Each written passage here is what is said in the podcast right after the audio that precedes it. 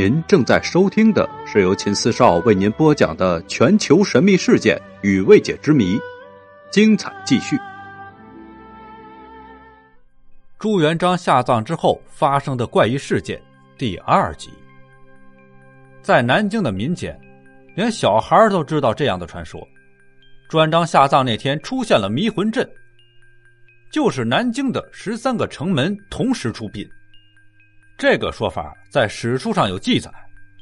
朱国珍的《皇明大政记》称，朱元璋下葬那天，而发引各门下葬。那么为什么要这样？在民间，有钱的大户人家为了打扰视听，防止有盗墓，有意隐藏先人埋葬的地点。而一个皇帝如此这般，实在是令人不解呀。在元朝，帝王吴林寝。搞得迷魂阵到处都是，很合乎情理。既然朱元璋生前都为自己的归宿找好了地方，选择紫金山阳的地块筑陵，谁不知道他葬在那里？有必要去摆迷魂阵吗？有必要去制造这个假象吗？原来啊，在葬后不久就传出来了，朱元璋不是葬在孝陵，而是独葬朝天宫。就是今天南京王府大街向南千米左右，右手旁的朝天宫。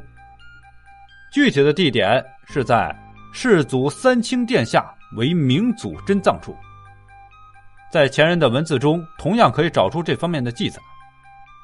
清代的浙东学派代表人物全祖望的从朝天宫谒孝陵称：“中府衣冠是与非。”朝天宫建更传疑，南巡玉匣诸如帝，但见神功圣德碑。开国亮武惨汉祖，四孙底氏学曹丕。当年可笑山陵史，乱命何人伪必为？这里面已经说得很清楚了，明孝陵仅是朱元璋的衣冠冢。而真正的阴间睡觉的地方在宫里面，也就是朝天宫。民间呢还有一个说法，来验明这个观点。据说当年孝陵内每到夜里就会传出一个妇人的哭声，原来啊这是马皇后的哭声。后来大搞法事才没有了哭声。马皇后为什么要哭呢？说是一个人空守一座孤坟，悲伤所致。后来孝陵传夜哭，应援马后悲孤独，也就是这个说法。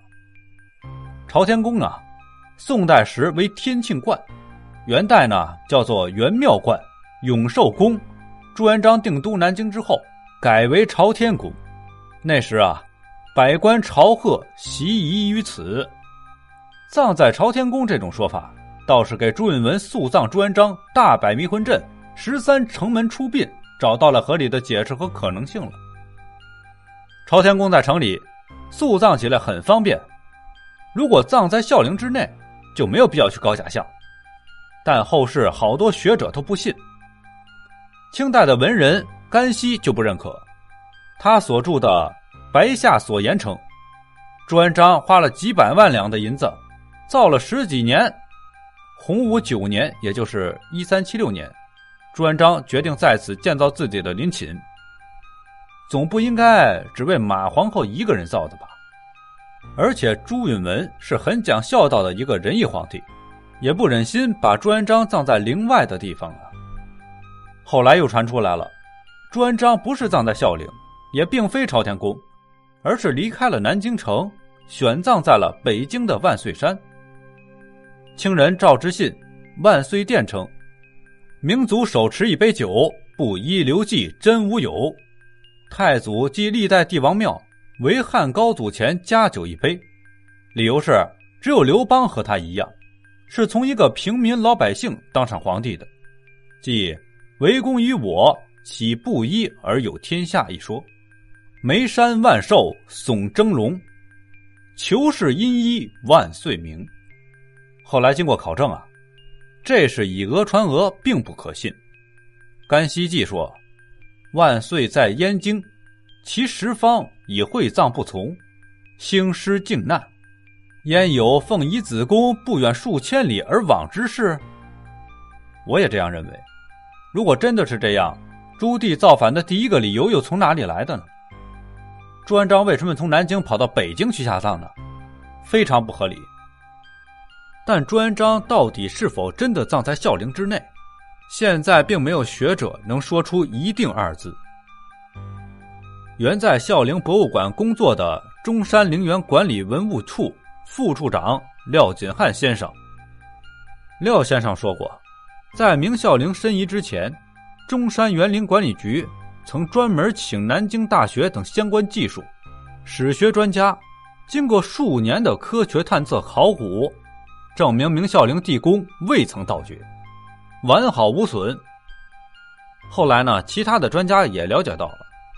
一九九八年开始，江苏地震局地震工程研究院的专家在宝城内，采用无损测磁法，也就是 GPM 技术，已经明确的发现了宝顶地下深处有一个面积达到数千平方米的建筑空间，而且呢，还找到了进入这个空间长达百米的通道，也就是墓道。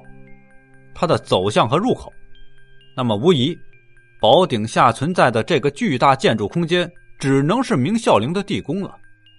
而地宫的入口就在明楼东侧十几米处的呈下陷错位、有裂口的宝城城墙下面。但是这也并不能就证明了朱元璋的尸骨就在地宫之中。那么这个真相呢？只有等到挖掘、挖开明孝陵的那一天，才能最终的揭开。但是这个日子，恐怕和开秦始皇陵是一样的，目前还不可能，非常的遥远。这也是告诉大家了，朱元璋到底葬在哪儿，在相当长的时间内仍将是一个谜团。我们下一章呢，我们来聊聊朱元璋杀功臣这件事情。感谢您的收听。请关注秦四少，后面更精彩。祝您收听愉快。